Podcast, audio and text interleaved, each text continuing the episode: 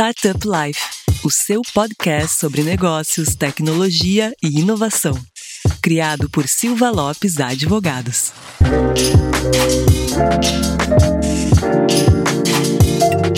Fala galera, meu nome é Lion Lopes e está começando mais um Startup Life, o seu podcast sobre negócios, tecnologia e inovação. E como sempre, está aqui comigo a minha amiga Cristiane Serra, editora-chefe do Startup Life. E aí, Cris, tudo certo? Tudo certo, Lion. E hoje a gente tem um assunto muito interessante, mas antes de revelar ele, esse assunto vai trazer muitas dicas também para o pessoal que está ouvindo. Então aguardem só um pouquinho que eu já vou contar o que, que é, mas antes a gente tem aquele recadinho importante. Não esqueça de acessar o portal startuplife.com.br para notícias e informações sobre o ecossistema e também nos seguir no Instagram, startuplifeoficial, nos seguir no Spotify ou na sua plataforma de preferência. E Lion, conta para o pessoal uma novidade importantíssima que tivemos em uma das plataformas, né? É, pelo jeito, né, Cris? Tu falou aí na tua plataforma de preferência, parece que a plataforma de preferência dos nossos ouvintes é a Apple Podcast, porque, pessoal, a gente, essa última semana, a gente acabou batendo aí como o trigésimo podcast mais escutado no Brasil, uh, em todas as categorias. Estamos na segunda posição na categoria empreendedorismo e na quinta posição na categoria de negócios.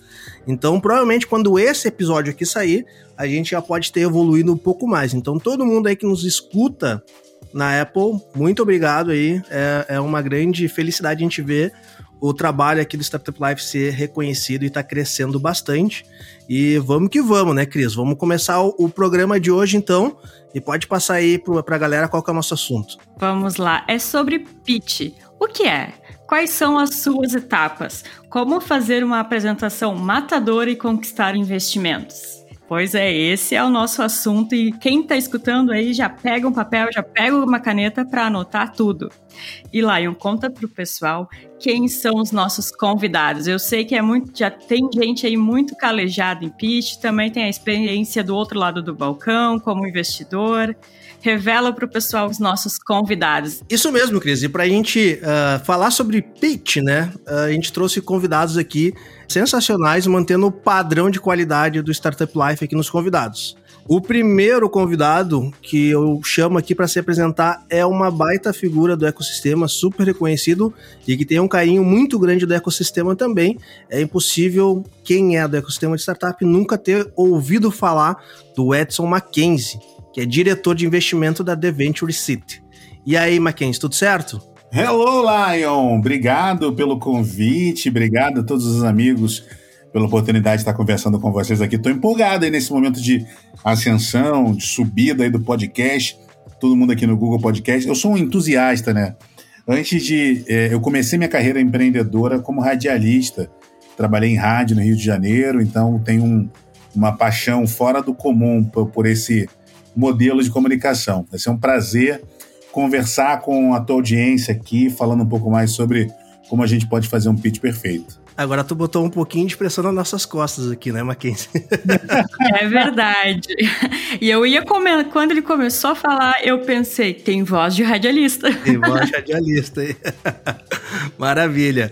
E junto aqui com a gente também tá a Agnes Cristina, que é fundadora do Cat My Pet. E aí, Agnes, tudo bom? Oi, gente. Eu não sou radialista, mas também estou super animada aqui. Eu queria agradecer o convite. É uma honra estar participando aqui do Startup Life com pessoas tão reconhecidas pelo ecossistema, com vocês que são incríveis e eu já sou uma fã desse podcast.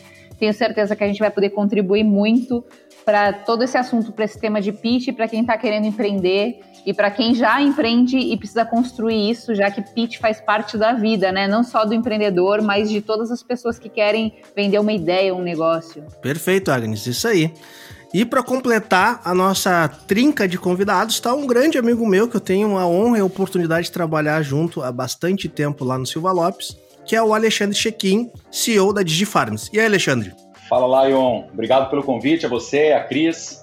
É um prazer estar aqui junto com a Mackenzie, com a Agnes, com vocês, para falar um pouquinho sobre pitch, compartilhar um pouco a nossa visão.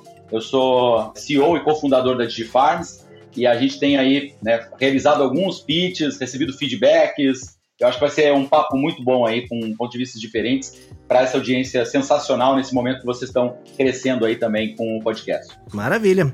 E é isso, Cris. Vamos começar então o assunto de hoje, que o pessoal já deve estar tá esperando ansioso pelas dicas.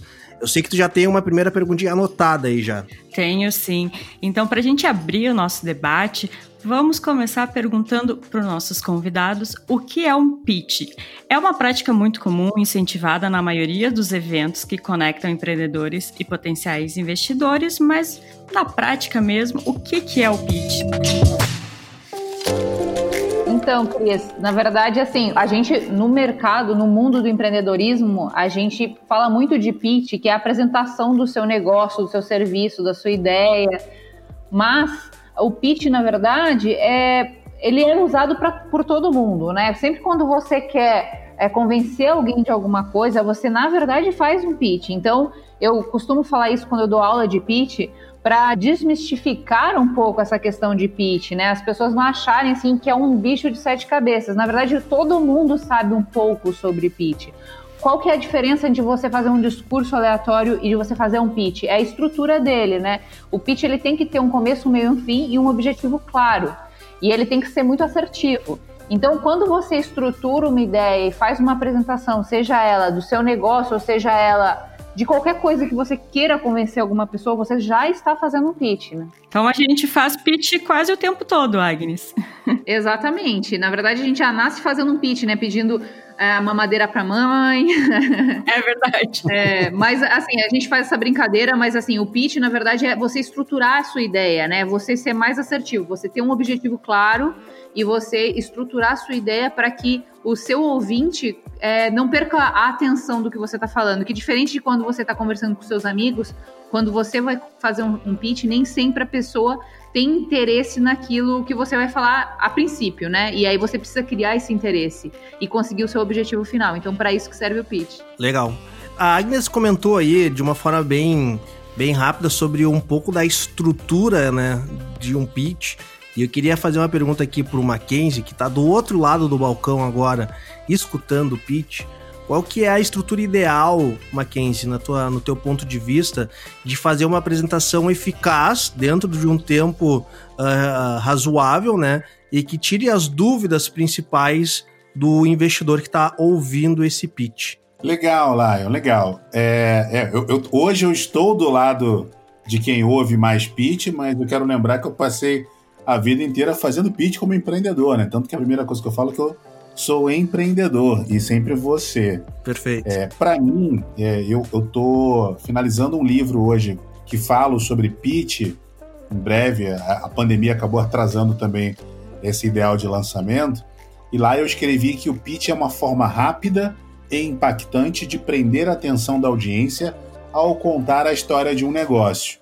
Então, essa para mim é a resposta para o que você acabou de me perguntar sobre o melhor modelo e formato. Perfeito. Que é, a gente precisa ter uma. Primeiro de tudo, é uma forma. E essa forma, ela precisa ser rápida e impactante, com o objetivo de prender a atenção da audiência com o, o, o conteúdo, no caso, é contando a história de um negócio. Falando de forma, que é a primeira palavra do pitch, essa forma ela, ela é um, um método que a gente precisa identificar diretamente quais palavras vão responder às respostas de quem está do outro lado, de maneira direta, clara e objetiva. É, no geral, se a gente estiver fazendo um pitch de vendas, por exemplo, quem está do outro lado acompanhando a gente, né, quem está, no caso, sendo impactado para fazer uma compra, ele tem uma série de, de objeções clássicas na cabeça. Ah, isso não é para mim, é, eu não sei se eu consigo, ah, será que fica bem em mim? Então, quem está fazendo pitch precisa identificar pela, pela cara, pelos gestos, pela linguagem corporal, se tiver uma atividade presencial da outra pessoa, para responder essas perguntas.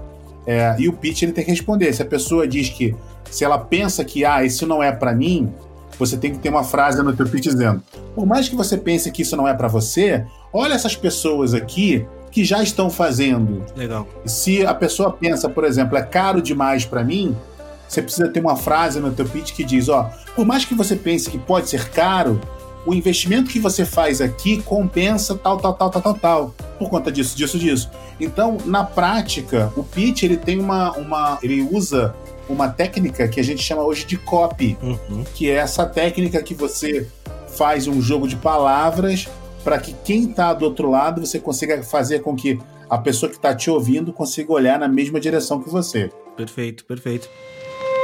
E tu trouxe um ponto interessante, né, Mackenzie? Existe pitches com objetivos diferentes, né?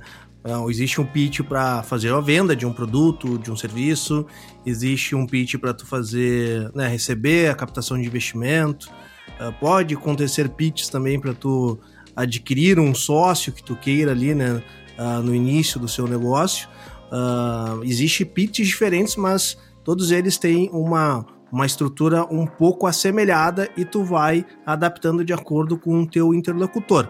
Mais ou menos isso, né, Mackenzie? É, eu, eu, diria que é mais ou menos isso, só que é o contrário. O pitch é um só. Forma delicada de falar que não é isso. Não, não, não, não, não é não. É, é, é, exatamente isso, só que é o contrário. O pitch é um só. O que muda é só. O que muda é a forma que você impacta o outro. Ah, perfeito. Porque assim, se eu, eu posso contar para você aqui, por exemplo, se, eu vou pegar uma história para você aqui, sei lá, se eu contar para você a história de uma menina que ela tinha uma vontade muito grande de encontrar sua avó no meio de um momento muito difícil. Só que para poder fazer isso, ela teve que pegar um caminho por uma floresta. E para isso ela levou um presente para sua avó, que eram quitutes. E no meio dessa floresta, ela encontrou uma pessoa, ela encontrou um, um ser ali que visualizou ela por fora, mas mandou ela pegar um caminho mais longo para que ele pudesse pegar um caminho mais curto e lá se fantasiar da vovó, prender a vovó para depois fazer fazer o que ele queria fazer com a, a menina. Mas ainda bem que essa história, é, esse movimento foi previsto por pessoas, por caçadores. Esse caçador chegou lá, viu que o lobo mau queria fazer o que queria fazer e conseguiu prender o lobo antes que ele pudesse fazer qualquer maldade com essa menina.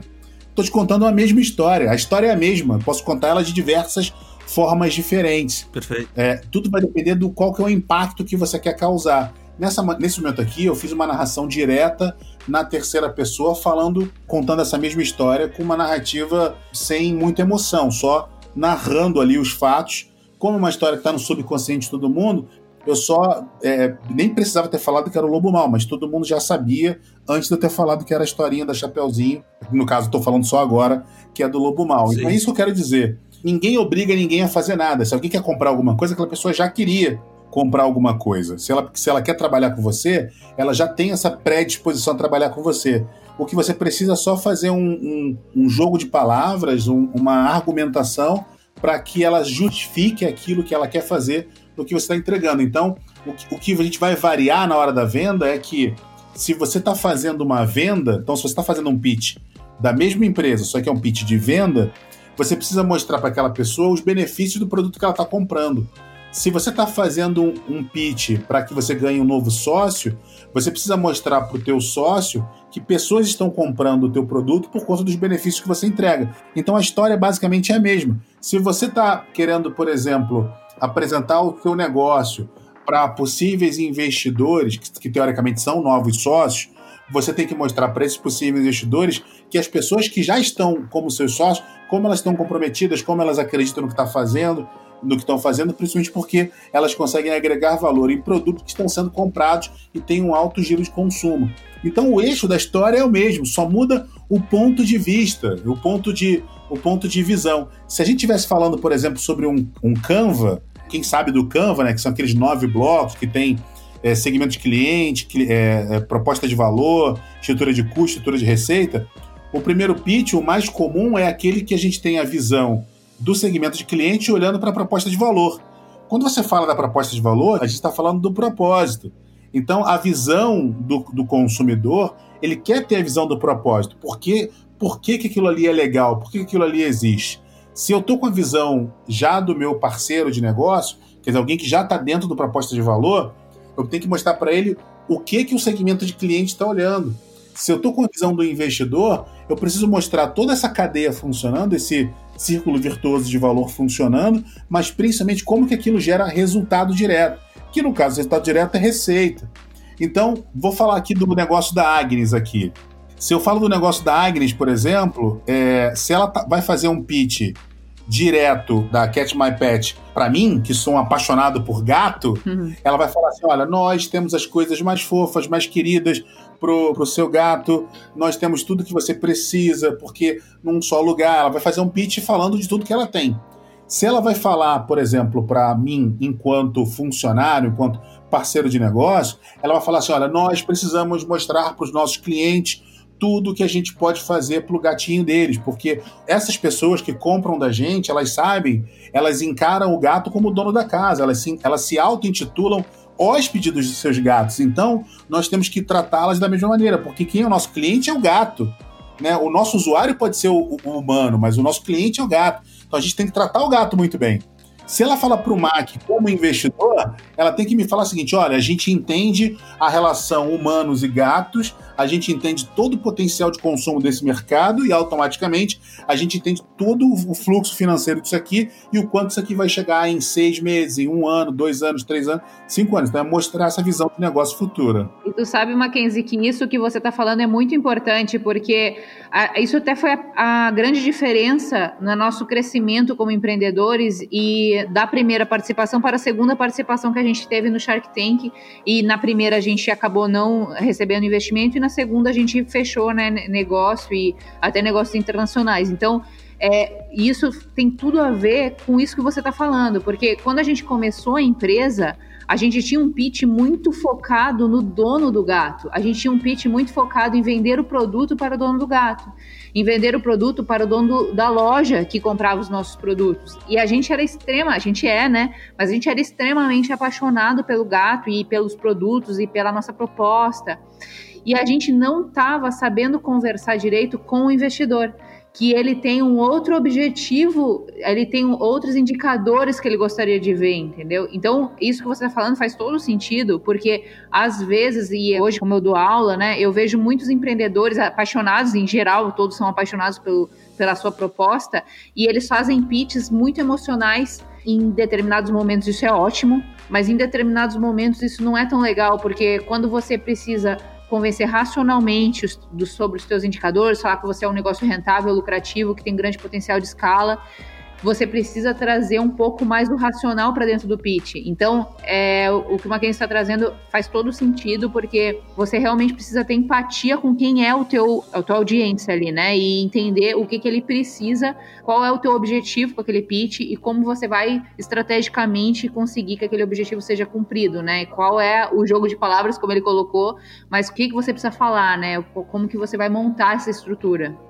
Exato. O ponto principal é esse, assim. Já que a gente entendeu isso tudo, agora a gente tem que entender de novo dos seres humanos. O ser humano é um ser muito complexo. Se não fosse, a gente não teria tanta psicologia e tantas linhas da psicologia para falar. Mas no geral, para simplificar, da mesma maneira que a gente separa vertebrados e invertebrados, a gente tem que separar pessoas emocionais e pessoas radicais. Na grande maioria das vezes, a, a, a grande maioria das pessoas elas são emocionais.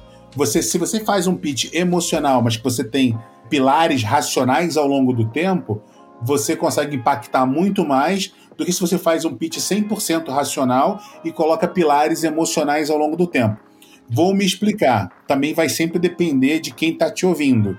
É, o teu pitch inicial ele precisa ser ter um início emocional com pilares racionais ao longo do tempo. O que, que são pessoas emocionais? É aquela pessoa que você fala assim, ah, como eu chego na padaria? Ah, na padaria você vai pegar essa rua aqui, vai seguir toda a vida. Quando você pegar um muro amarelo, você vira à direita, anda mais uns minutinhos, você vai chegar na padaria. O que é uma pessoa racional? Olha, você segue por aqui por 1,2 km, vira à direita, anda mais 750 metros, você vai chegar na padaria. Isso são pessoas racionais. Geralmente, quando a pessoa está no campo, eu, por exemplo, eu aqui eu sou hóspede de três gatos. Então, é, eu sou uma pessoa altamente emocional gosta de falar de maneira emocional. É, como consumidor, eu vou querer ouvir o pitch emocional. Mas como investidor, se você vem para mim com um pitch 100% emocional, a impressão que me dá é que você não sabe do que você está falando. A impressão que me dá é que você está despreparado. Então, eu como investidor, eu quero ouvir o racional do negócio. Porque se eu entendo racional, em especial o racional financeiro, eu consigo entender com profundidade aonde esse negócio vai chegar. Porque o emocional eu consigo pegar ao longo do tempo. Mas é porque eu tenho essas duas características muito afloradas. Na grande maioria das vezes, o consumidor final, ele quer sim ter uma introdução emocional, mas ele ninguém rasga dinheiro. Então, o teu consumidor, não adianta você querer fazer. A única coisa que o consumidor compra por impulso é chocolate. Mas isso não é nem porque é impulso, porque ele é viciado em serotonina, ele quer serotonina, então ele vai lá ver chocolate, ele acaba comprando, né, pode até se arrepender depois. Mas como é um produto de consumo rápido, ele consome e já a culpa passa rápido. Todo o resto, e ainda mais se está falando de produtos na, de acordo com a nossa legislação, temos bons advogados aqui, se você pode se arrepender numa compra online em até sete dias. Você pode devolver. Né? Então a gente tem que entender essas coisas. Então, mesmo que se, se você fizer uma venda, uma venda emocional, a probabilidade de você cancelar essa venda nos próximos sete dias é muito grande. Então é muito melhor que você prove para a pessoa racionalmente que aquela compra é uma compra positiva do que você forçar uma compra emocional e perder tempo depois com o estorno. Eu queria só fazer uma contribuição ali. A gente estava falando sobre direcionar, né, o aspecto e principalmente os pontos de valor, inclusive um pouco da estrutura e o tom é, para públicos diferentes, né? A gente, a gente, o ano passado, 2020, a gente sentiu isso muito, de forma muito prática. Claro que você já direciona o pitch, é, por exemplo, você vai falar, vai fazer um pitch para um público geral, vai fazer para um fundo, você vai fazer isso para, por exemplo, trazer alguém, um talento para o teu time. São pitches bastante diferentes, embora o CERN seja o mesmo. Mesmo para fundos, você entendendo a tese daquele, daquele fundo, você consegue adaptar e, né, e o discurso é um pouco diferente. Mas eu queria trazer um, a experiência que a gente teve participando, além dessas apresentações para times, para fundos e tal, também de alguns concursos. Né? A gente ganhou o, o Like a Boss aqui no Rio Grande do Sul, fomos para a final nacional do Like a Boss de Get in the Ring, ganhamos a nacional também, a gente está indo para o evento é, mundial no Canadá, e, a, e, aí você tem situações, por exemplo, o, se você pensar o agro, o agro ele não tem essa, é, é mais difícil, né? Você não tem esse nível de empatia com uma pessoa que não está dentro do negócio. Ela não consegue entender muito porque é mais técnico, ela não consegue ter uma, né, uma, uma relação direta em cima do valor que isso gera, porque são questões muito mais específicas do setor. Então, é, eu, eu, eu, tive justamente que fazer esse tipo de, de exercício, de adaptar bastante o discurso dos, né, dos pitches para esse tipo de evento e apresentações mais para público geral, né, trabalhando com, com, pontos de valor mais relacionados com, com questões de sustentabilidade, muito mais dando peso para a questão de geração de alimentos, derivados, do que é, especificamente geração de valor em cima de uma assertividade, de uma decisão técnica. Né? Então, só para trazer um pouco essa experiência, que é dentro de um desse nicho, uma, uma situação bem prática, né? desse ajuste de discurso. Perfeito. Aproveito e já pergunto, Alexandre, na tua experiência aí de ter uh, participado, só para quem é, é novato, talvez no ecossistema, Uh, existe assim, o pitch ele é um mecanismo que, que como o Mackenzie, a Águia, todo mundo conversou, é utilizado para explicar bastante, de uma forma bem síntese, uh, o, seu, o, seu, o seu negócio, qual o problema que tu resolve, como tu monetiza e tudo mais. Mas existe também dentro do ecossistema de tecnologia, de startups, uh, algumas competições que são feitas para um, um público de, de investidores ou outros empreendedores que eles vão uh, julgando, vendo qual é a empresa que melhor se portou de acordo com seus pitches, e foi isso que o Alexandre comentou. Ele passou pelo Like a Boss, que é um, um, um evento feito pelo Sebrae, ganhou no, na etapa regional no Rio Grande do Sul, ganhou na etapa nacional e agora vai participar uh, da etapa internacional. E até eu vou querer um pouquinho mais dessa experiência tua depois, Alexandre. Mas agora, com essa tua experiência de ter passado por esses para essas competições e também dos investimentos que tu já, já levantou. O que, que tu vê na tua, no teu ponto de vista que não pode faltar em um pitch? Maravilha. É, bom, tem alguns pontos fundamentais, né? Uh, como você mesmo falou. Não, essas competições elas são importantes porque geram visibilidade, não é o objetivo da startup ficar ganhando concurso e premiações, porque senão a gente é, desvirtua aí o propósito, né? Mas são, são importantes e, e, fora isso, a gente participou ano passado, a gente participou, foi selecionado e participou de programas, por exemplo, BRD Labs, tanto no Rio Grande do Sul quanto no Paraná. É, fomos acelerados pela Plug and Play Brasil no primeiro bet. É, fomos né, selecionados no Capital Empreendedor, o Techstart, Agro. Seja, tem vários programas que a gente participou e sempre eles têm pitch. Vários pitches, às vezes, inclusive pitches temáticos em todas essas fases, né? Então, o ano passado, a gente estava tentando contar ali, mas foram dezenas de pitches realizados uh, só em 2020. Então, a gente acaba uh, pegando um pouco o jeito e essa, e, e, né, assim como tudo, se você praticar bem, treinar, você vai conseguindo ter um pouco mais de habilidade. É, mas é bem aberto, né? Às vezes um pitch para uma pessoa, ela, pô, muito legal. Para outro cara, ah, achei muito isso, muito aquilo. Mas tem coisas que sim não podem faltar. Na minha é, visão, assim, tem alguns pilares. Está óbvio, tem que falar de problema, tem a questão de solução, mercado, é, diferencial, time e tal. Mas o que, que para mim não pode faltar? Primeiro, não pode deixar de falar do problema. Se não ficar claro o problema, a coisa fica meio, meio confusa porque você não consegue é, conectar com a solução que você está gerando. Então, trazer um problema claro, é, mais, mais tangível, se for possível, do meu ponto de vista é bem importante. Eu, eu noto que isso gera uma, um entendimento e um engajamento melhor, principalmente quando a gente faz um pitch é, que você depois segue com alguma conversa, né? Uh, segundo, eu, eu noto, assim, e, e, percepção, tudo que eu tô falando aqui é percepção é, minha, né, dentro, dentro dessa experiência que a gente tem. Uh, falar do, se você tá com o teu, o teu pitch com um mercado claro, tamanho de mercado, mensurado, para você conseguir é, mostrar como que essa tua solução vai, vai resolver. Claro, uma solução de alto impacto, valor, que você consiga né, mostrar uma monetização em cima de modelo de negócio, isso tem que ter, não tem como você falar toda a ideia na emoção e tal e não conseguir mostrar qual o tamanho do mercado e como é que você monetiza, como é que você cresce, como é que você traciona essa tua operação, né? É, para mim também é fundamental sempre falar do time, porque o negócio ele começa com founders, mas depois você passa a ser justamente um orquestrador de talentos, retendo, vendendo a ideia, o propósito para trazer pessoas que tenham a mesma visão, que, né, que tenham a mesma cultura e, e, desenvolver isso de ponto de vista a, a, a todos irem no mesmo norte para você crescer. Então, time, equipe, fundamental, não pode faltar no pitch. É, e como eu falei, o modelo de negócio conectado com isso, né? Um time com um tamanho de mercado, com um problema claro, né? Então, em linhas gerais, eu acho que é isso. Tem questões de é, tem os tipos de pitch, né? Pitch de, com storytelling e tal, tal. Alguns você pode dar ênfase maior para um, para outro. É, é, é, legal trazer também essa visão que às vezes você tem pitch de 15 minutos, às vezes você tem pitch de um minuto, três minutos, cinco minutos. Então, uh, o que você coloca, colocar ou não um desses pilares em algum desses momentos, pode comprometer. Então você tem que conseguir, além de trazer a priorização do, do que não pode faltar, também dentro de cada um desses itens, o que, que na essência você consegue fazer e falar. Porque se você tiver tempo, você até consegue espichar muito, pode espichar um pouco mais, mas também não pode espichar muito, né? Então, linhas gerais, seria isso. Eu acho que o Alexandre ele trouxe assim é, dicas muito valiosas aí para uma pessoa que tem super experiência com pitch e esses concursos realmente eles te trazem um, uma musculatura aí para fazer pitch, né? Porque pitch é muito treino mesmo, né? Então não adianta você achar que vai fazer um pitch e, e, e o pitch é uma coisa infinita, assim, né? Toda vez você tem que adaptar, você tem que melhorar e você tem que sempre aprimorar. E eu acho que da, um dos pontos importantes para a gente colocar é esse, isso que o Alexandre falou no final, assim, nem sempre a gente tem o tempo para fazer o pitch completo, assim.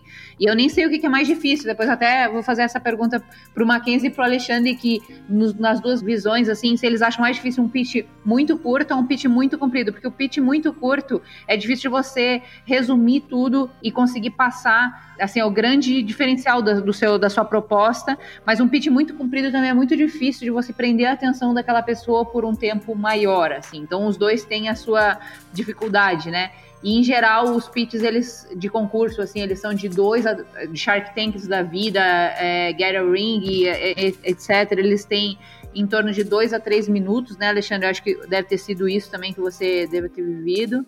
E, mas ainda existem pitches muito pequenos, né? O Twitch Pitch, que a gente que a gente fala aí, eles são de 15 segundos, então é um pitch de introdução a uma pergunta numa, num evento, por exemplo. Tem o Elevator, que é muito famoso, que é um pitch que você faz quando você encontra um investidor, né? Que a gente vive atrás do pessoal investidor. O Mackenzie deve, vai poder falar da, da experiência dele, que deve estar cheio de empreendedor querendo fazer pitch para ele. E, e aí, às vezes, você não tem a oportunidade de fazer um pitch de três minutos. O cara tem ali 20 segundos, 30 segundos, que é o elevator, né? Então você tem que resumir toda a sua ideia em de 30 segundos a no máximo um minuto ali. Então, é, nesse caso, quando a pessoa vai fazer um pitch muito reduzido, é, eu acho, assim, só para dar minha opinião, eu, eu colocaria ali, eu estou junto com o Alexandre, eu colocaria ali problema, solução e grande diferencial, sabe? Eu acho que você, no fim das contas, quem ouve muito pitch acaba ficando com poucas coisas do seu pitch na cabeça dele. Então você tem que pontuar o grande diferencial do seu business, assim. Então, por exemplo, quando eu fazia o pitch da Cat My Pet, falava que a gente estava no mercado para gatos, que cresce duas vezes mais rápido que o mercado de cães, e que a gente tinha em três anos, na época que eu fazia muito esse pitch, eu falava em X tempo a gente tinha conseguido um contrato de 30 milhões de dólares. E isso deixava sempre uma porta aberta para as pessoas quererem ouvir meu pitch completo. Perfeito. Então a, a dica que eu, que eu dou assim para os empreendedores é tipo assim, sabe final de no, é, quando vai acabar o capítulo do seriado que você tem que ver o próximo?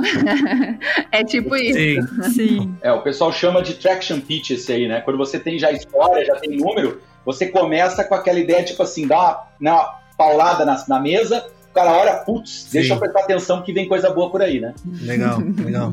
É, você falou super bem sobre o que a gente está tá apontando aqui, que é assim, e aí respondendo a questão sobre o tempo junto emendando com isso.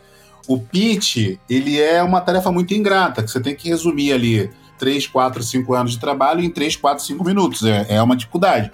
Então, como que, qual que é a técnica que a gente aplica para fazer isso? A gente faz uma técnica gradativa. Você começa falando uma frase de impacto. O objetivo dessa frase de impacto é para que você ganhe mais tempo. Né? E quanto que é esse mais tempo? No máximo, é mais um minuto. E qual que é o objetivo desse próximo minuto? É você ganhar o dobro da quantidade de tempo que você já ganhou. Então é ganhando mais dois minutos. Então você vai fazendo essa, essa conta crescendo. Então, qual que é a minha sugestão sempre para as pessoas? É que elas comecem da seguinte maneira: façam o pitch é, de trás para frente. Então, a primeira versão do seu pitch, você escreve junto com o teu time as 10 principais mensagens do seu negócio, escreveu lá as 10 principais palavras. Dessas 10 palavras, você tenta, junto com o teu time, elencar quais são as três principais. Dessas três principais, você constrói uma frase de impacto. Qual é o objetivo dessa frase de impacto? ganhar mais tempo. O que, que você vai fazer nesse próximo minuto? Tentar contar a história do teu negócio nesse próximo minuto com as outras palavras que você elencou em ordem de prioridade, preferencialmente no máximo 10. Se você tem muito mais que 10, você está entregando muito mais informação. Então, por mais que você tenha um, um, aí é aquela outra pergunta, o que, que, é mais fácil, fazer um pitch curto ou um pitch longo? Não tem diferença. A diferença é que assim, quanto mais tempo você tem, mais você consegue fazer o loop no mesmo pitch. Então, por exemplo, vou fazer o pitch do, do meu curso de pitch, tá? Eu não estou vendendo mais o curso de pitch, mas é só para você entender. Então, ó, ah, Mike, o, o pitch é uma forma rápida e impactante de prender a atenção da audiência ao contar a história de um negócio. Pum. Isso é uma, é uma frase para ganhar mais um minuto. Uhum. Para que você possa fazer um pitch, quer dizer, eu estou voltando na mesma ponta inicial e estou replicando o que eu falei. Para que você possa fazer um pitch, desenvolvemos uma metodologia chamada PIRI, onde você vai entender como você pode planejar, gerar interesse reação e engajamento da sua audiência. Durante todo o curso, eu explico a metodologia PIR, quer dizer, não estou explicando, estou dizendo que vou explicar. Sim. E é aquilo que a, que a Agnes falou aqui, que é você criar esses pequenos gatilhos na sua narrativa, na sua, na, na, no seu discurso, para que você vá aprendendo a atenção das pessoas. Então, quando você tem um pitch de 5 minutos, de 10 minutos, de 15 minutos, na realidade você precisa fatiar ele em vários vários pequenos pitches. Então, a minha sugestão sempre é: se você tem dois minutos de pitch, faça uma versão do seu pitch, gastando no máximo um minuto e meio. Se você tem três minutos de apresentação, faça uma versão do seu pitch mais devagar. Pode até ser a mesma versão de um minuto e meio, só que falando mais devagar. Se você tem cinco minutos, faça o seu mesmo pitch duas vezes, usando palavras diferentes, mas encaixando a história ao longo do tempo. E assim sucessivamente. Perfeito. E Mac, eu também queria ouvir do outro lado do balcão, né, do investidor. A gente sabe que estão acostumados a ouvir diversos pitches, às vezes um atrás do outro no mesmo dia. E o que, que o investidor espera? O que, que ele quer ouvir? Tá bom, tá bom. Conta o segredo pra gente aí, Meg. Conta o segredo Conta o segredo. a gente é ouvinte aqui. A gente ficou ouvindo o podcast até agora. Tá bom, eu conto, eu conto. Só, só um parecer, eu vou botar o microfone aqui, vou pegar a, a papel e a caneta e já volto, tá? Eu vou anotar aqui rapidinho. eu avisei no início do podcast que era para pegar papel e caneta e ninguém acreditou em mim. tá bom.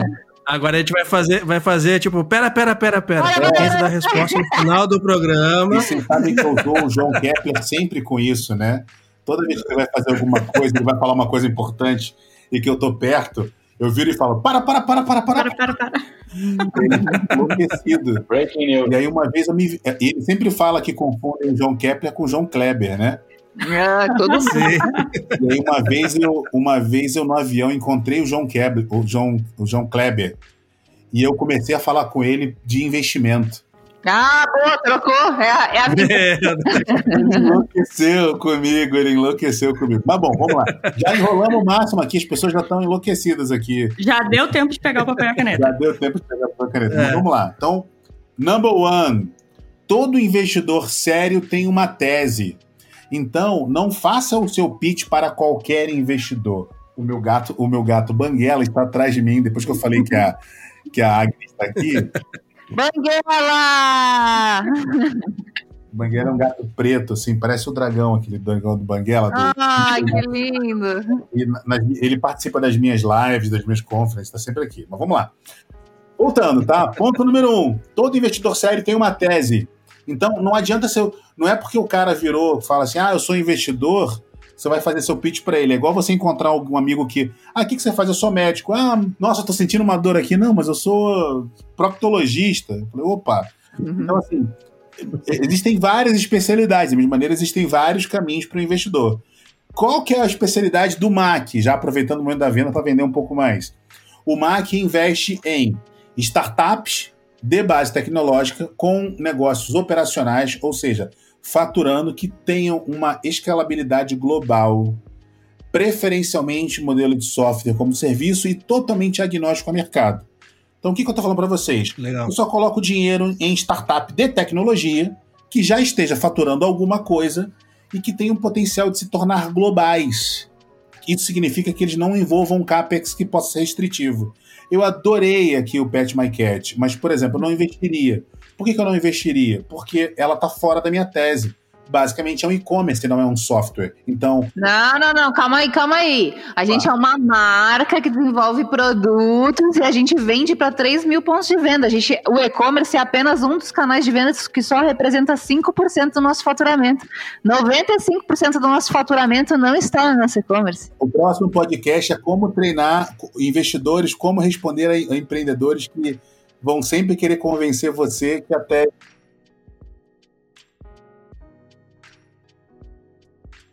Voltando, qual que é a tese do MAC da, que, representa a Deventure City? Investir em startups de base tecnológica. A Pet My Cat é uma marca, não é uma tecnologia. Então, automaticamente ela está fora. É nesse primeiro ponto. Essa é a questão. A gente pode. Eu posso investir na física, que eu amo eu- tudo que pode fazer com animais. Mas para a tese da Deventure City, já a primeira nota de corte está aqui.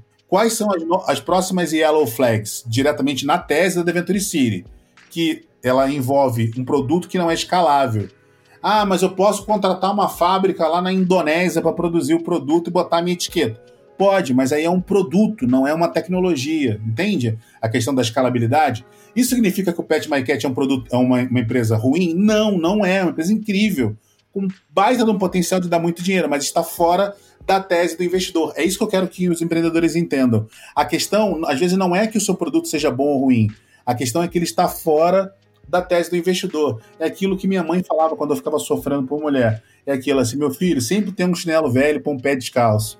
Então você precisa encontrar qual que é o seu pé descalço. hein? É- Esse é o primeiro ponto, antes de começar a fazer seu pitch. É, e eu acho que a tua dica, Mac, é muito importante porque a gente, como em- empreendedor também, tem que saber focar nossa energia, sabe? Porque senão você sai, assim, você começa a se frustrar muito, assim, né? Porque você começa a a tomar muito não, muito não, muito não, e aí você começa a achar que aquilo é uma realidade, mas às vezes você tá mirando no lugar errado também, né? Então você tem que focar a sua energia, ver as teses certas, ver quem já tá no teu segmento, quem acredita no teu, no teu tipo de negócio, no teu modelo de negócio, para que você, assim, consiga. É, é que nem um funil de vendas mesmo, né? Então. Exato, exato, exato. Você matou a charada, é exatamente isso. E aí, por exemplo, ah, mas eu encontrei o Mac, eu sei que eu tô fora da tese dele, mas eu quero que ele lembre de mim. O que, que eu faço? Peço um conselho, faço relacionamento. explico quais são as minhas dores. Eu não preciso forçar o Mac a investir em mim, já que está fora da, da, da, minha tese, mas eu posso virar amiga dele, posso mandar para ele lá 50 quilos de comida, porque o Banguela come muito, né? Posso mandar vários cupons de desconto, ó, tô dando a dica já. Aí foi o Banguela te hipnotizando, né? Pede uma coisa ali. Pronto, acabou de ir embora. Então, assim, então, assim, quer dizer, agora, tirando a brincadeira, faz relacionamento com o investidor, fica amigo dele, porque esse investidor pode não ser não ser a sua alma gêmea, mas ele pode conhecer alguém que vai se tornar a sua alma gêmea. Então, esse é o, antes do pitch, essa é, essa é a dica principal. Depois do pitch, vamos supor que o Mac não está na Adventure City, o Mac está lá como ele ele ele estava na função de VP do e-commerce Brasil e agora ele tá pegou todo o dinheiro lá e está abrindo um fundo para investir só em negócios de em marcas próprias, em fabricações globais que tenham preferencialmente uma base em e-commerce. Caramba, o Mac agora virou o meu público-alvo, ele é meu target. Uhum. Agora eu preciso contar para ele qual o potencial do meu negócio. Ponto número um, eu preciso falar para ele qual que é o meu TAM. Então, o que, que é o TAM? Né? As pessoas muitas vezes confundem o TAM que é, achando que é abreviação de tamanho mas não é. Total Addressable Market. Então, uhum. qual é o mercado total endereçável do seu produto, do seu negócio? Perfeito. Esse é o ponto número um. Número dois, eu preciso mostrar para ele que eu tenho total domínio daquele negócio. Eu preciso mostrar para ele que eu entendo de tudo que está acontecendo que envolve o meu negócio. Por quê? Porque na cabeça dele, ele não, não é a especialidade dele aquela área ele não pode achar que sabe mais do que eu da minha área. Então eu tenho que saber muito, eu tenho que fazer com que ele acredite que eu sei muito. E terceiro, eu preciso ser legal, né? Eu preciso, eu preciso mostrar para ele que eu tenho um bom time, que eu sou uma pessoa maleável, que eu sou Ninguém uma... investe em ninguém mala, né? Exato. A gente tem uma expressão chamada coachable. É uma uhum. expressão uhum. inglesa que é como se fosse alguém treinável, né? Alguém investível. Né? Então, assim, existem muitos negócios que têm um grande potencial, mas eles não são investíveis. Ou então, o negócio é legal, tem um grande potencial, mas o empreendedor é uma mala sem alça. Né? Não, tem, não dá para você se relacionar com ele. Então, a primeira coisa que a gente tem que fazer, se você bateu de frente com alguém e disse que a, pessoa disse para você que ela não é a tese dele, ela fala assim: não, você pode me explicar um pouco mais da sua tese? Em vez de convencer o investidor que, você, que ele está errado, pede para ele te explicar a tese. E aí, você, e aí você vai ouvir. E se ele explicar a tese, é verdade, acho que não tem muito a ver, mas você pode me dar um conselho? Perfeito. Poxa, eu tô fazendo isso aqui, isso aqui dessa maneira. Como que você acha que eu posso seguir? Tem uma questão que acho que, que, que tá dentro dessa linha que você estava falando, que é, por exemplo, a gente está vendo o agro ficando muito forte, né? Dentro da, da questão de mercado, até pela questão da, da pandemia, o agro acabou se destacando, já era importante do PIB, cresceu bastante. A gente uh, viu que isso também virou pauta em alguns fundos. Aí, de novo, eu estava falando ali de perfis de fundos que têm né, teses uh, voltadas a, daqui a pouco, modelo de negócio. Tem outras que já têm, a tese já está relacionado na, na, no nicho, ou na área de atuação, né, e tal. Mas também tem uma, a gente notou que é, é, com, essa, com esse aquecimento do agro, muitos fundos que não investiam em agro começaram a ficar interessados no agro. E aí a gente, no ano passado, a gente fechou a rodada já, tá só no processo de documentação, mas a gente estava fazendo reuniões com vários fundos e a gente notou assim, ó, muitos fundos que não conheciam nada do agro, que nunca tinham, não tinham um track record de, de investimento no agro, eles querendo entrar no agro, começar, começando a fazer reuniões e, e, né, e ver pitches de, de empresas no agro só que sem um conhecimento do, do, do, modelo de negócio. Então, o agro ele não trabalha muito com MRR, normalmente é ARR, uh, o CAC é meio estranho, porque a, a Unit Economics está uh, sempre com base em hectares ou então em outra, em outra unidade. E aí a gente sempre, no momento que você né, direciona o teu discurso, entende qual é que é a, a, aquela, aquela tese do fundo para você direcionar melhor o que faz sentido para ele, mas você também tem que é, ele conseguir se identificar do teu negócio e ver como que ele vai comparar isso com outras coisas. E às vezes é complicado, até entra na, na, na resposta que a Agnes falou assim, ah, pitch muito curto ou muito longo. E, o que, que eu vejo assim, ó, no agro, e nesses casos, quando não existe uma experiência dentro do, do, do nosso, nosso mercado, fica mais difícil ainda quando o cara dá um pitch muito curto. Porque no pitch muito curto eu não posso fundamentar as coisas. Então eu, eu falo o cara olha e ou ele não entende, ou ele acha que aquilo é impossível.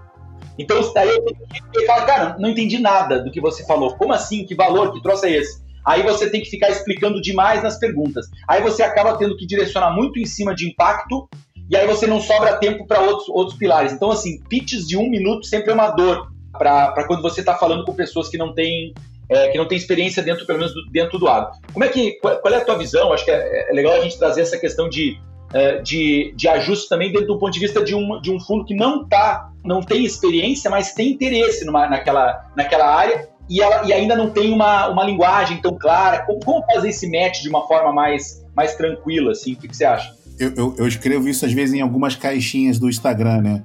Quando às vezes uma pessoa bonita vai lá, bota uma caixinha, fala, não tenho perguntas, mas tem interesse. Uhum. Eu, eu escrevo isso às vezes.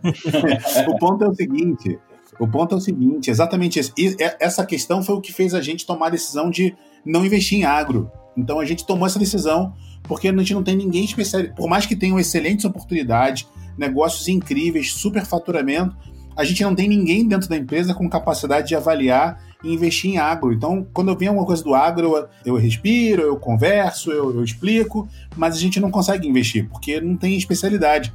Isso faz com que a gente seja muito mais focado no que a gente está fazendo.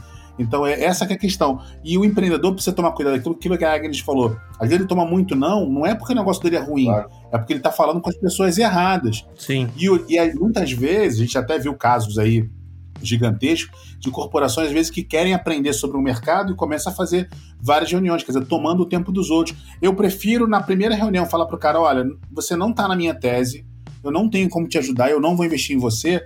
Por mais que o cara fique pistola comigo, eu estou poupando o tempo do cara, entendeu? Eu estou poupando o tempo dele e o meu. E o meu tempo é pago em dólar. Então, assim, eu acho que eu preciso poupar, entendeu? O negócio dos caras. Eu, eu, eu, eu falo isso na lata e às vezes as pessoas ficam chateadas comigo.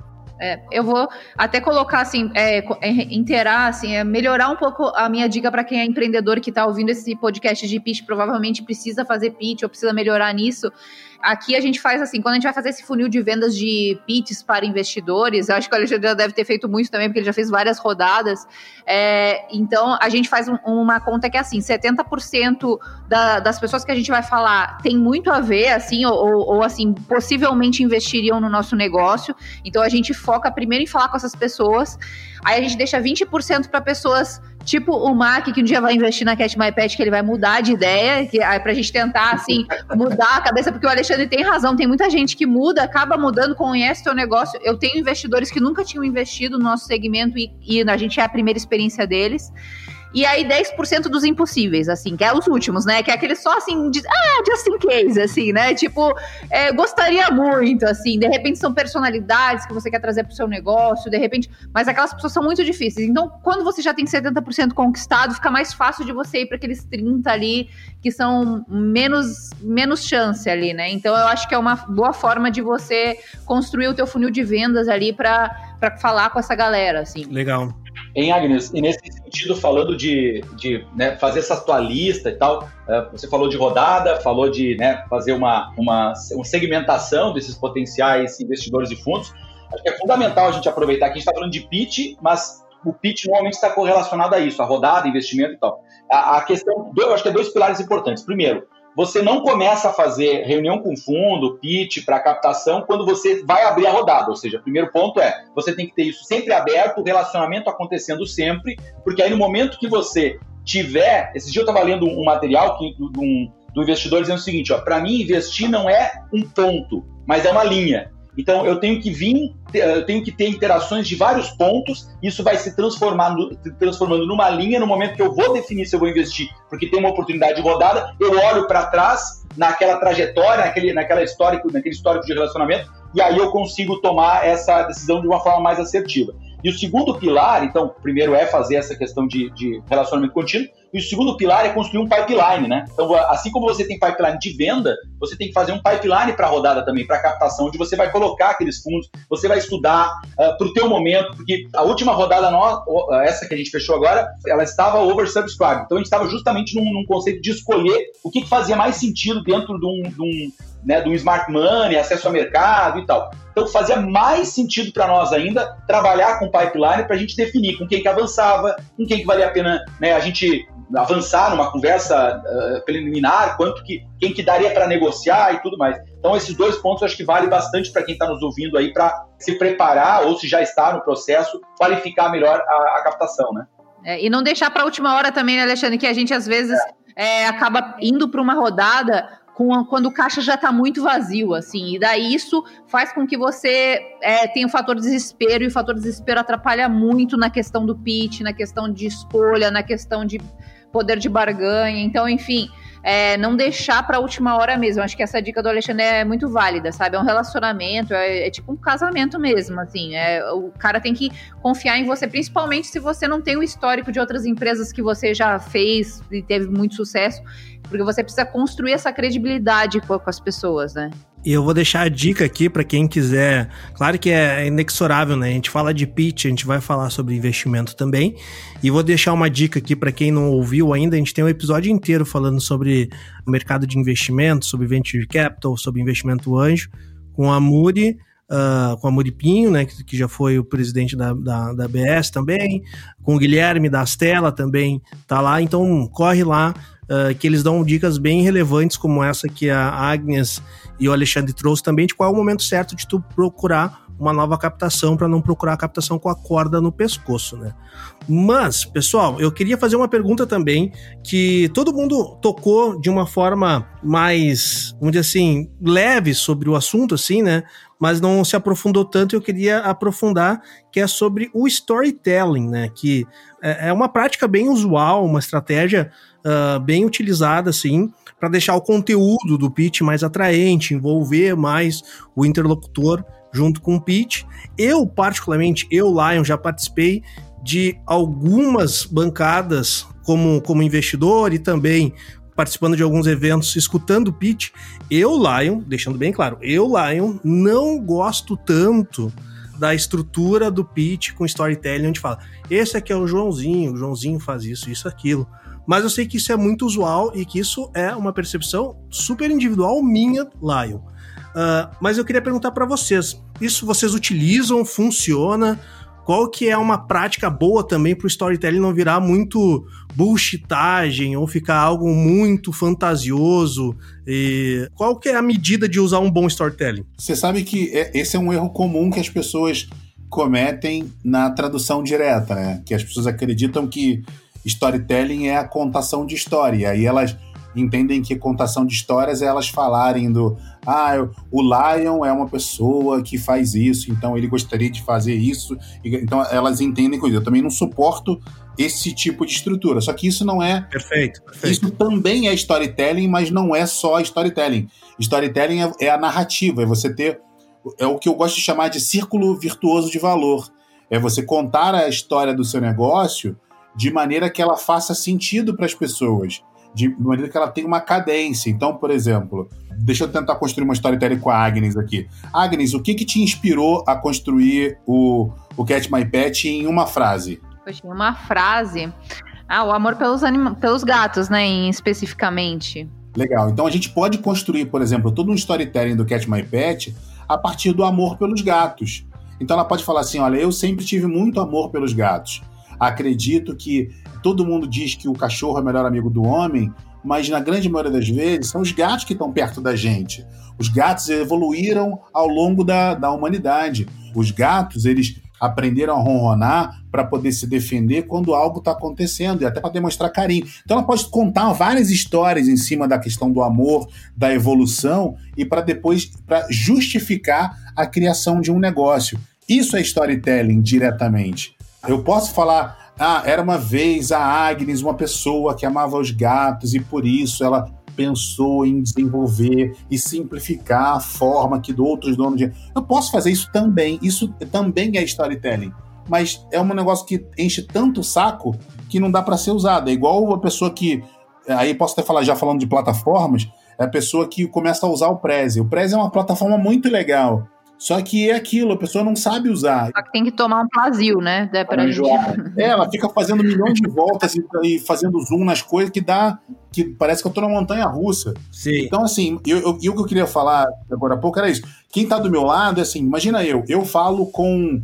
Eu tenho uma meta minha pessoal de falar com pelo menos 50 empresas que já foram investidas por semana. Para que eu consiga chegar em 50 empresas já investidas por semana, eu preciso falar com pelo menos 200 empresas por semana, que nem todo mundo já foi investido. para eu chegar em 200 empresas por semana, se eu tra... eu tenho aquela, eu tenho uma, uma, uma, teoria de tentar trabalhar 4 horas por semana, então eu tento trabalhar só 4 dias por semana. Eu preciso falar com 50 empresas por dia. Se eu faço 50 reuniões por dia, acaba a minha vida. Então, o que, que eu faço? Eu tento o máximo possível criar funis de automação, funis de venda para poder chegar o mais rápido possível. E nesse meio do meu processo, eu passei a entender que a minha tese ela tem tantas variáveis que são restritivas que uma das principais é quando o empreendedor ele está num momento de ter vontade de internacionalizar. E a primeira coisa hoje que o, que o empreendedor que tem vontade de internacionalizar faz é falar com advogados. Aí o que, que eu fiz? Eu passei a parar de falar com investidores anjo, que às vezes o cara tem lá investido em 10 empresas, 8 bosta, uma que não está dando dinheiro nenhum e uma que pode dar dinheiro no futuro, passei a falar com 10 advogados por semana. Porque o cara Perfeito. só parte no advogado depois que ele já está estruturado, já está faturando, já está com uma empresa. Ele já está num momento hoje que ele está pensando em outras coisas. Então, os advogados hoje viraram os meus principais parceiros de negócio. Eu consigo falar com os advogados, porque os advogados eles conseguem hoje, quando o cara está no advogado, ele já passou por vários filtros. Então, chegou e falou assim, cara, qual dos seus clientes aqui que é software? Ah, esse, esse, esse. E o advogado não tem muito essa coisa de emocional. Ele já fala, esse, esse, esse, esse, esse, esse. Beleza, ó, eu quero botar dinheiro nesses caras. Você me conecta? Conecta. Eu vou lá, boto, boto um caminhão de dinheiro no, no, nas empresas e o cara paga o advogado lá que paga pela hora dele. Acabou. Então, eu consegui otimizar meu trabalho falando com advogados, que é uma. E quando eu falei para os meus pares nas outras unidades da Adventure no mundo que eu ia falar, que eu ia fazer relacionamento com advogados, eles me chamaram de louco. Mas hoje meus melhores leads estão vindo dos advogados. Mas sabe que isso faz total sentido, Mackenzie.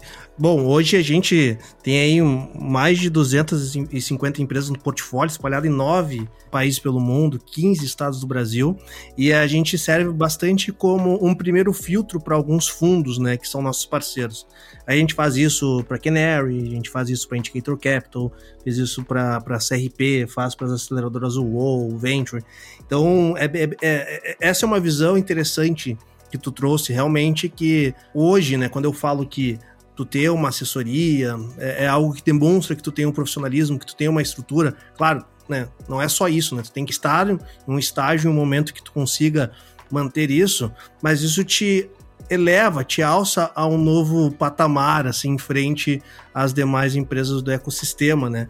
E cada vez mais os fundos de investimentos e outros investidores anjos, eles usam bastante esse mecanismo que o Mackenzie trouxe, de usar os advogados dentro do ecossistema uh, como um primeiro filtro e um filtro realmente sem tanto o emocional na frente, em falar, oh, esse, essa empresa funciona assim, é um, é, um, é um case bom, essa daqui não, essa tá, tá ainda uh, tracionando, começando, e, e muitos clientes nossos pedem para a gente conectar com fundos de investimentos, e parte da gente conseguir manter essa conexão de uma forma saudável a gente fala, cara, não vou te conectar com esse fundo, porque, primeiro, tu não está alinhado com a tese dele, segundo, talvez tu não esteja no estágio adequado para o cheque que ele propõe. A gente tem que fazer isso com bastante cuidado, porque senão o nosso cliente acaba achando ruim, né? Pô, tô te pedindo a conexão, daí a gente explica, fala, não, daqui a um, momento certo, uh, talvez valha a pena. Quem sabe tu conversa com, com esse outro fundo ou com esse outro investidor que a gente tem um contato também para evoluir.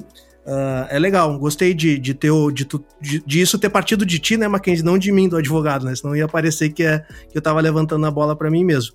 Mas, Mackenzie, eu fiquei. Uh, eu acho que a gente tem que ter, Cris, um novo episódio. E daí esse novo episódio vai ser feito exclusivamente com o Mackenzie sobre gestão de tempo, Mackenzie. Como que tu fala com 50 empresas por dia, Mackenzie? Com certeza. posso, posso falar, mas aí, aí a gente Trabalhando quatro dias por semana só, né? Trabalhando quatro, às vezes três, mas eu não posso falar isso tão publicamente que meu chefe às vezes ouve. Ele fala bem português, mas eu tento. Já que ele consegue falar com 50 empresas por semana, tu não quer virar o nosso produtor? Olha, não, 50 por dia, por segundo dia, Por dia, é, perdão. É que o Banguela ajuda ele, gente. É, tu podia virar o nosso produtor. Então, gente, ó, eu, eu, tenho, eu tenho vários robôs que me ajudam, isso é, é, é real eu trabalho no modelo semi-automatizado, né? Então. Legal. O Ferris é um cara fantástico aí. Então eu tenho vários robôs que me ajudam. Então, por exemplo, E outra coisa, acho que a, a, principal dica que eu posso deixar aqui já antes do próximo episódio, eu trabalho na matriz de Eisenhower. Vou dar um, vou explicar para vocês. A matriz de Eisenhower você coloca quatro vezes assim: urgente, importante, urgente, importante, urgente, importante e urgente, importante. E aí você coloca a palavra não é, no quarto quadrante, você coloca não na frente das duas palavras. Então fica não urgente, não importante. No terceiro quadrante, embaixo, você escreve não na frente da palavra importante. Então ele fica urgente, porém não importante. No segundo quadrante, você coloca não na frente da palavra urgente. Então fica importante, mas não urgente. E no primeiro quadrante você não coloca nada, então fica urgente e importante. Eu sempre trabalho no que é no que é importante, porém não urgente, porque eu tenho tempo das coisas serem executadas. Tudo que é urgente, mas não importante, teoricamente eu delego. Então, eu, tenho, eu, eu só conheci todo mundo aqui na sala hoje, mas eu tenho certeza que o meu time de produção deve ter falado com vocês aqui por várias, por várias horas. Eu sei que a gente teve mudança de data e um monte de coisa. Sim. Então, por, eu não sei qual das pessoas que trabalham comigo que falou com vocês, mas eu tenho pessoas ao meu lado que entendem a minha cabeça alucinada e elas vão me ajudando na, na execução e na organização dos tempos. Então, por exemplo, fechar a data com vocês é uma coisa importante, mas ela não era urgente automaticamente eu nem li nenhum dos e-mails. Então, automaticamente eu, eu, tive, deleguei isso para alguém que trabalha junto comigo, que trata isso como importante, mas não urgente. Então, começa a operar isso dessa maneira. E ela só diz para mim: olha, no, na, no dia tal, como diria o nosso ministro da Saúde, no dia D, na hora H, você tem que estar em tal lugar falando sobre tal coisa. E eu sou um pau mandado, então ah. eu vou lá e executo. Eu preciso estar aqui. Legal. Mas sem muito spoiler, Braquese, que esse programa vai existir. Ó, já deixa aqui, público. Vai ter o programa Gestão de Tempo com o Edson Mackenzie. Sim, senhor. Já anotei aqui pra gente, pra eu falar de novo com a Wendy e a gente marcar. Tá só, já foi a Wendy, a Wendy que me coordena as agendas. Então é, é, o que eu falo com as pessoas. E aí, por exemplo, como é que eu falo com 50 startups? Às vezes o cara vem falar comigo e aí a primeira coisa que eu mando já um texto padrão para ele. Ah, legal, ó, só queria te lembrar que eu invisto em empresas de software, da, da, da, assim, assim, assim, assim.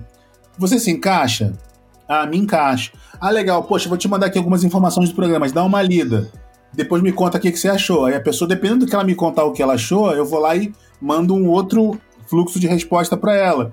E aí, se ela passar desse próximo fluxo de resposta, aí eu encaminho ela para ela se inscrever no programa. E aí ela cai, depois que ela se inscreve no programa, que eu marco a reunião com ela, ela, ela, ali. Então eu falo, se vocês começarem a perceber, vocês falam com muito mais do que 50 pessoas por dia em vários canais diferentes. Então eu tenho hoje, além do meu próprio WhatsApp, eu tenho meu Instagram, que eu produzo conteúdo, tenho meu LinkedIn, tenho meu site. Hoje de manhã dei uma palestra pro AAA, então eu já dou palestra. Então é uma questão mesmo de gestão e organização e priorização. Legal. Mas, ó, não vamos mais evoluir nesse assunto, senão a gente vai perder pauta. Ih, rapaz, essa pauta é boa. a pauta é boa, cara. Vamos fazer um programa só disso. Mas, pessoal, o papo tá tão bom que a gente extrapolou o nosso tempo aqui que eu combinei com vocês. E eu não quero, né? O Mackenzie tem que falar aí, pelas minhas contas, com mais umas 25 startups hoje ainda. Então a gente tem que liberar o Mackenzie logo. Não, já bati minha meta de hoje. A Agnes e o, e o, Alexandre aí também são empreendedores super ocupados e um negócio que a gente tem muito aqui na pauta é o comprometimento com os convidados e manter dentro do horário. Então, pessoal, eu queria encerrar assim, fazendo uma última pergunta com base na experiência de vocês e daí eu queria uma dica final de cada um de vocês para o pessoal que está nos ouvindo para o pitch deles ficar mais atrativo, melhor estruturado, assim, como se fosse Uh, Maria Gabriela, né? Eu falo uh, uma palavrinha sobre a dica que vocês dão para pitch, né? Então, Alexandre, qual que é a tua dica aí, teu, tua bala de prata no, no teu ponto de vista para melhorar o pitch da galera que está nos ouvindo? Uh, sem sombra de dúvidas, praticar. Prática vai fazer com que você consiga ficar melhor, identificar teus erros e, e ter sucesso, naturalidade e, e conseguir vender teu peixe de uma forma muito mais tranquila. Legal. Mackenzie, qual que é a tua bala de prata aí para o pessoal melhorar os seus pitches? Organização e método. Organização das palavras que você quer entregar, elas têm que estar organizadas de maneira que seja compreendida, ou seja, dentro de um storytelling, né? E, e, e que esse método seja repetido dezenas e dezenas e dezenas de vezes para que seja melhorado. Então, escreve o seu roteiro todo, escreveu o seu roteiro e grava, e vai treinando, como já, como já falou que o Alexandre falou, até dar certo. Se não, vá lá no meu site, tem o link do meu curso de pitch. e eu dou mando desconto Legal. de 50% para vocês aí. Olha aí, olha aí, ó. Deixamos, já deixamos o link aqui na, na descrição do episódio pro pessoal a seguir. Aqui a gente tem um, a gente tem um histórico bom. A gente já conseguiu emprego para pessoas.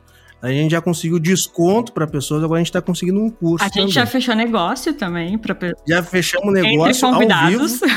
Entre os convidados ao vivo, fecharam o negócio, mandaram o contrato, assinaram o contrato durante o episódio. Isso é algo si- singular aqui na Podosfera. Não, mas eu posso botar como corriqueiro, que eu vou fechar aqui, já vou comprar aqui no Cat My Pet. Então já estamos fechando o negócio entre os apresentadores, entre os convidados. Eu tenho certeza que vocês vão mandar Olha algumas aí, ó. startups aí. Banguela, Banguela vai ser, fazer parte aqui já.